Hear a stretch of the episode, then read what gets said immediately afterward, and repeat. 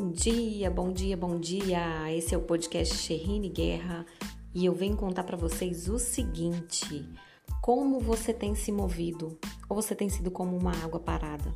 Porque até a água parada causa problema, causa doença.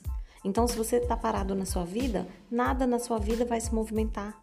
Se movimente, saia do lugar, procure lugares novos, pessoas novas, se mova e jamais fique parado para causar problemas.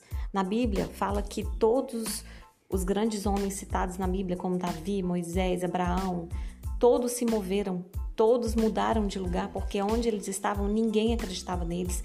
Eles tiveram que sair para outros lugares para assim acontecer o sobrenatural, acontecer os milagres, realizar as obras que eles precisavam fazer. Sempre era em outros lugares. Então se mova, não fique parado, vá para outra atmosfera, outra atmosfera se mova, jamais pense que você chegou no limite. Sempre queira mais, busque mais. Você sempre vai receber mais quando você fazer coisas novas e buscar coisas novas.